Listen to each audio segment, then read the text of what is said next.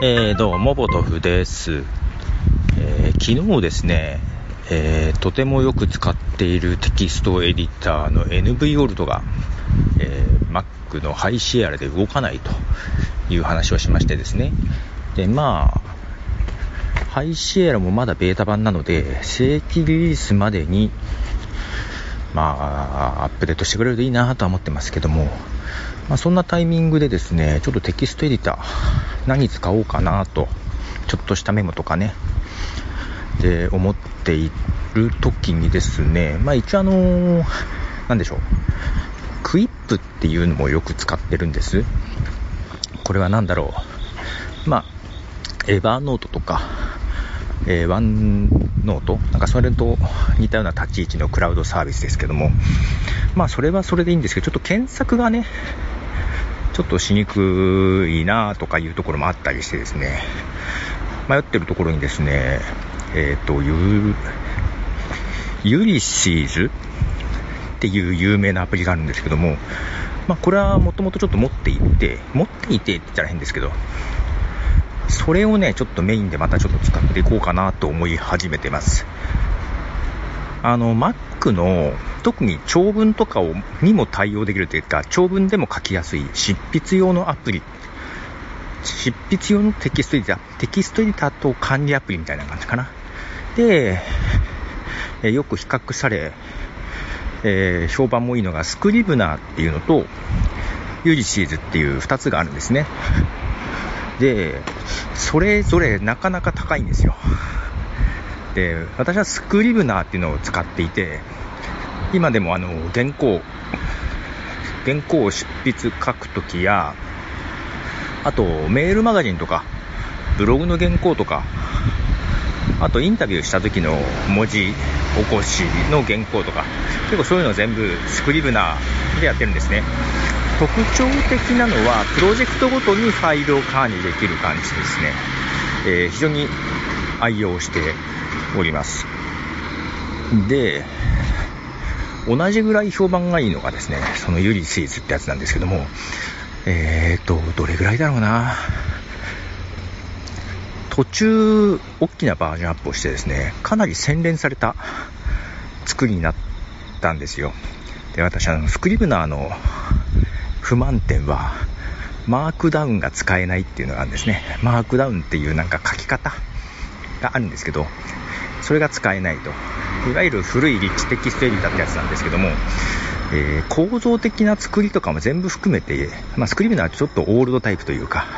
まあ、だからこその安定感もあるんですけど、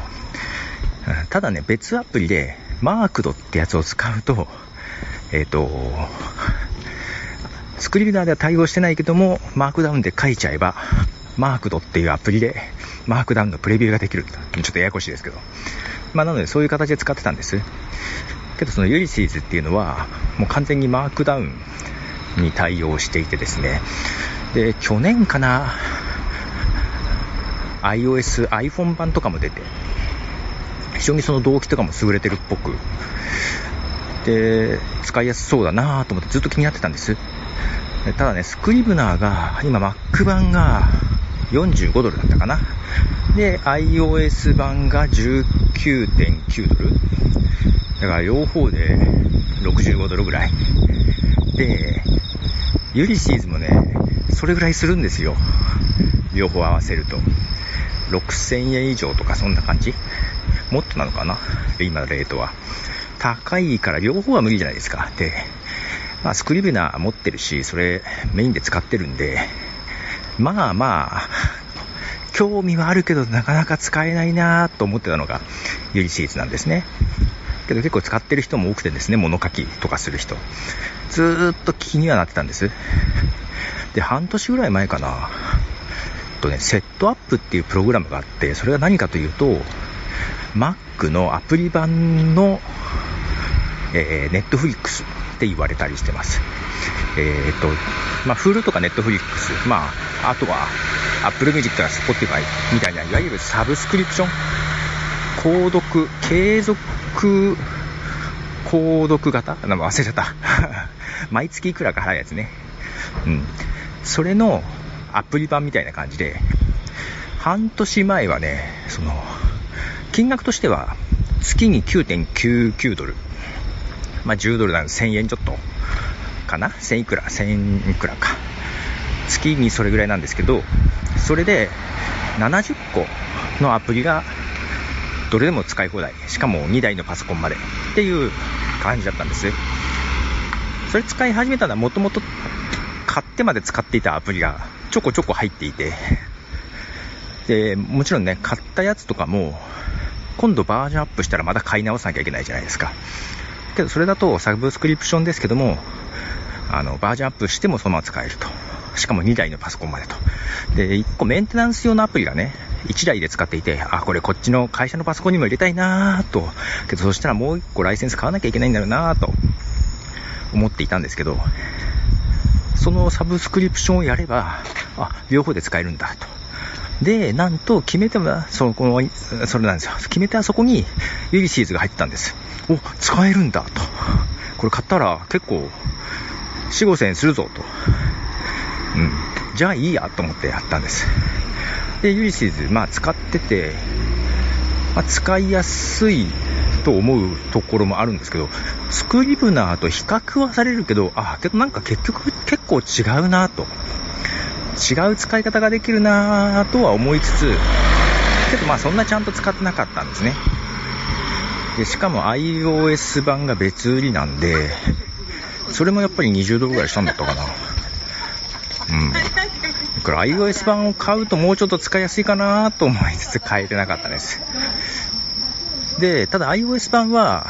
ダイダロスタッチっていうアプリをね、まあ、なんか買収かなんかして、そのダイダロスタッチで書いた文章が、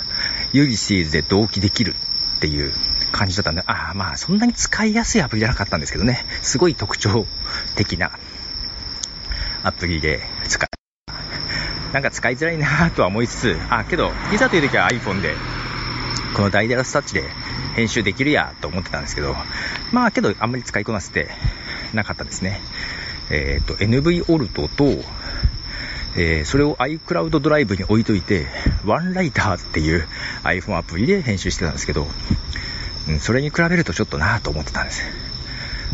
で、それがね、ただね、7月だったかな。ダイダルスタッチ、もう開発やめますよっていうニュースが出たんです。マジかと。まだ使えるけど、ユリシーズの iPhone 版どうしようかな、欲しいな、と。言ってもそんな使ってないんですけどね。うん。迷っていたらですね、ちょっと昨日気づいたんですけど、まあその NV オルト問題でいろいろまたテキストエディタ見てる中で、その Ulysses が、あの、サブスクリプションになったと。今までは最初にね、 App Store とかで買えばずっと使えてたものが、これからは毎月払わなきゃいけないと。えーと、確かですね、5ドルぐらいだったかな。毎月5ドル。だからちょうど Setapp の半額ですね。で5ドル払うと、だけど、Mac 版も、えっと、iOS 版も両方使える。って感じだったんですよ。うん、実際、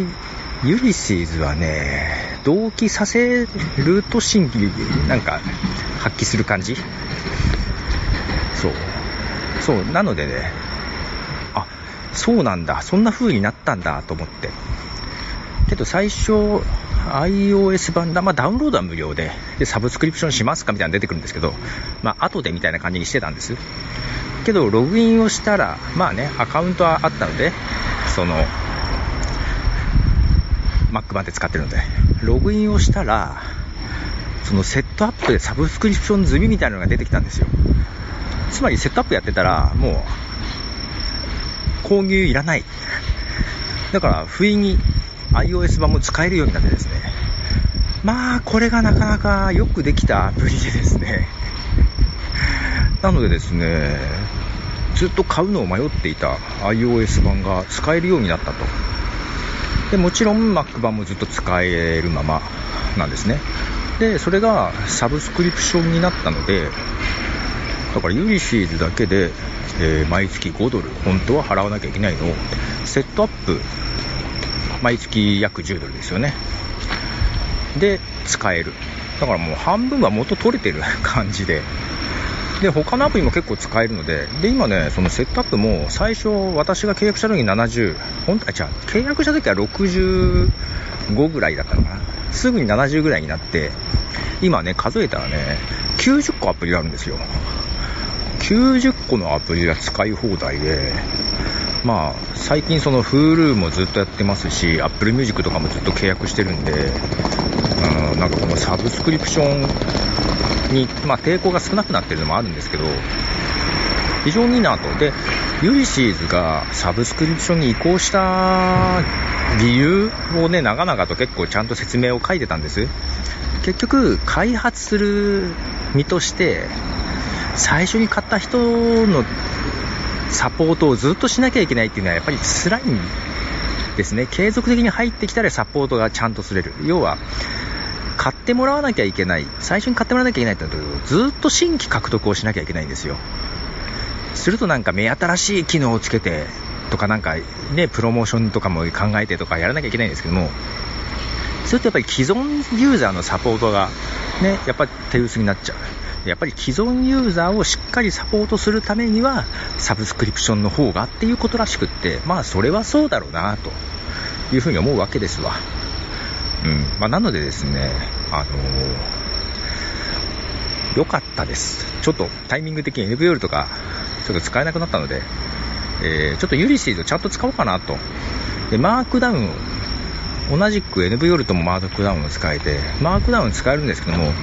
ぱりアプリによってちょっと癖があってですね、うんまあ、癖があって、えっと、NV オルトが使いやすかったんですけども、えっと、今日ちょっといろいろ見て、癖をちょっとつかみかけて、まあ、 Ulysses は Ulysses でとてもいいアプリだなと思って、いや、改めて、ちょっとこれはね、使っていこうかなと思ってますよ。で、iOS 版もちょっと入れて、まあ実はそのスクリブナーの iOS 版がね、実はそんなに使いやすくない。うん、iOS 版という意味では、ユリシーズの方が上だね。うん、まあそういう意味でちょっと、まあただその、ただ、なんでしょうね。ファイルごとに一つ一つはっきりと管理されるスクリブナーの良さがあってですね、多分執筆とかは、スクリブナーかな。で、ブログとか、ちょっとした記事普段のメモはスクリブナーがいいかなとか思ってます。まあ、ただ、ぜ、贅沢ですよ。ちょっと前まではそれぞれ、まあ、4、5千してた Mac アプリなので、両方で1万ぐらいしちゃうやつが今使えてますからね。いやー、まあ、そんな感じで、えー、私の NV オルト問題ですよ。NV オルトが動かない問題。ちょっとユリシーズで代用して、うん、有名なアプリですが、行こうかなというところですね。長々と喋りました。うん。これ、わかんない人には全くわかんないよね。まあいいや、そんな感じで終わります。じゃあね。